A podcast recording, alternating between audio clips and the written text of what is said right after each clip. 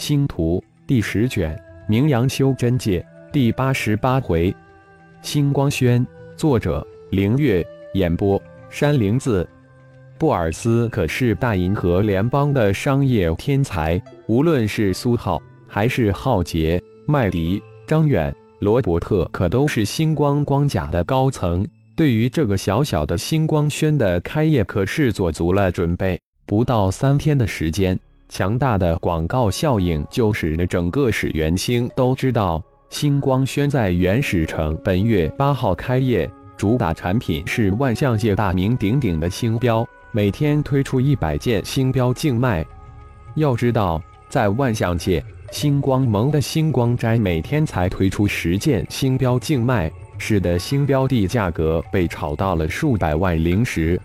人员的招聘也在第一天就圆满就绪。在浩然强大的神念之下，没有任何一个人能隐瞒住任何东西。浩然可不讲，小小的星光轩就潜伏有其他宗派的眼线。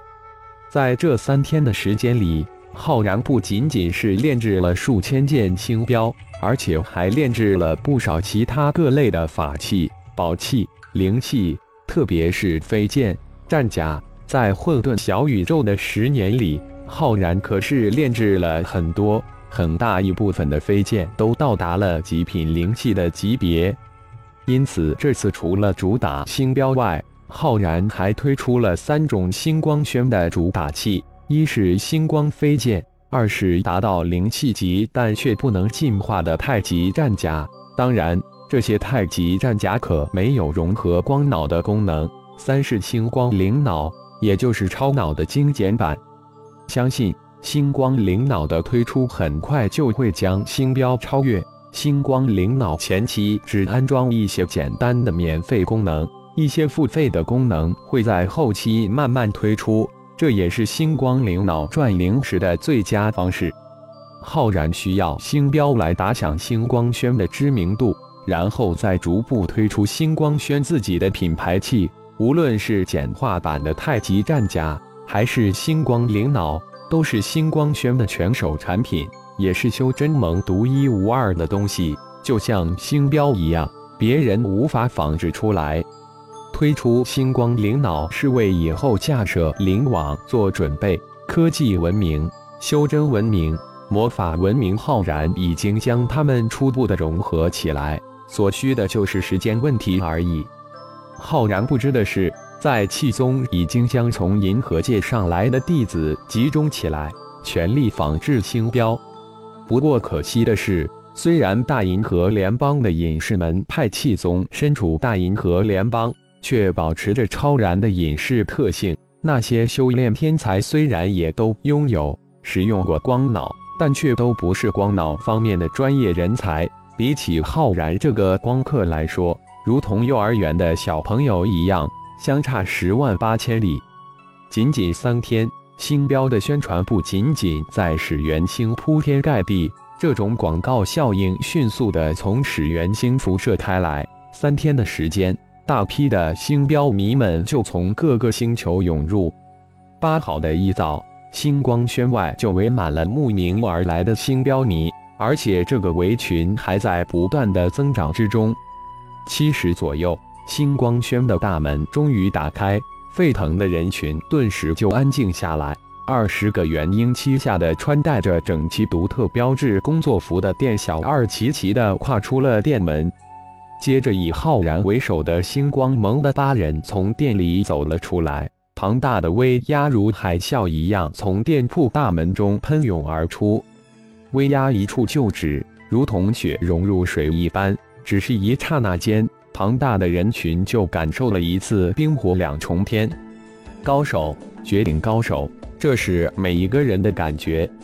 人群中不乏炼躯、合体之境的大高手。但这一处极致的威压，使他们感受到灵魂深处的悸动，顿时原本不信、轻视、蔑视的那些人脸色大变。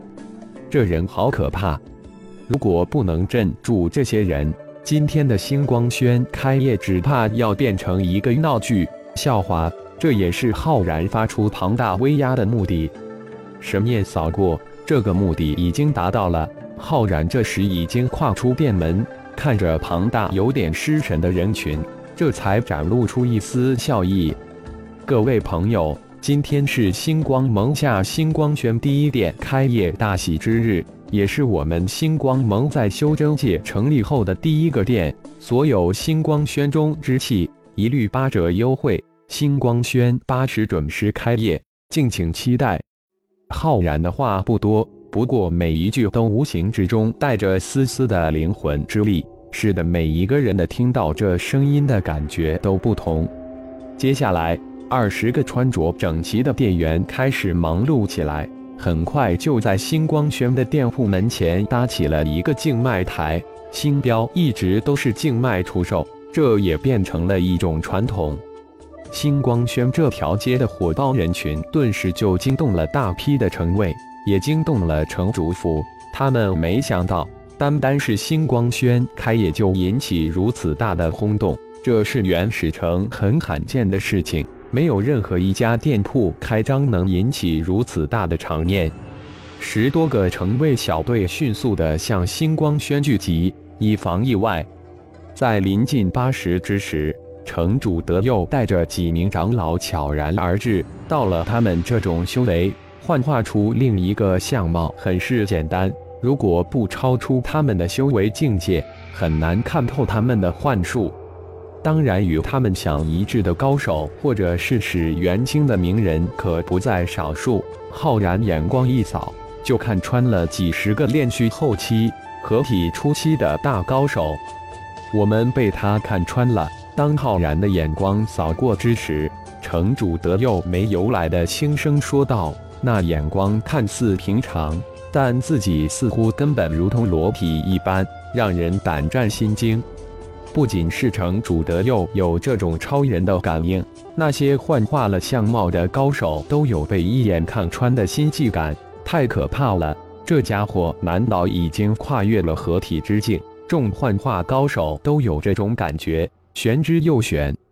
浩然虽然看穿了几十人。但却只认得其中的几个，当然，城主德佑首当其冲了。气势总工会的会长来了！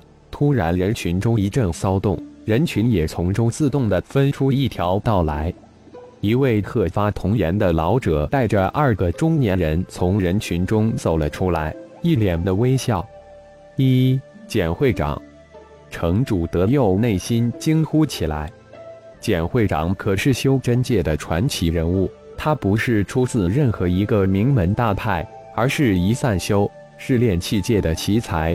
他的每一个脚印都是一部传奇史，是修真界人与人敬仰的传奇。他也是用手掌能数过来人九品气师之一。跟在简会长身后的二个在炼器界也是鼎鼎大名，简会长的二位亲传弟子。一个八品炼器大宗师，一个七品炼器宗师，师徒三人的人脉关系足以抵得上一个大门派。谁也没想到，神龙见首不见尾的简大会长居然会出现。这样看来，似乎是专为星光轩开业而来，太让人震惊了。浩然在任正气师时，在炼器工会自然读过简大会长的传奇经历。玉简之上，当然不乏简大宗师的真人像。眼中金光一闪，浩然没等简大会长走出人群，就迎了上去。呵呵，刚回到始元星，一得到消息就赶过来了，还好没有迟到。虽然来的有些贸然，希望老朽能见证一个奇迹的开始。简泽气呵呵一笑，抢先开口道。浩然的真容，自然早就从下面分会传来的玉简中看到。果然是闻名不如见面。下面分会的传报说，这位新晋的炼气大宗师只有炼虚初期修为，但简泽器的灵石中显示，这位宗师却是合体初期修为。怎么回事？欢迎简会长大驾光临，浩然真是受宠若惊，请进。浩然热情上迎。真是没想到！感谢朋友们的收听，更多精彩有声小说尽在喜马拉雅。欲知后事如何，请听下回分解。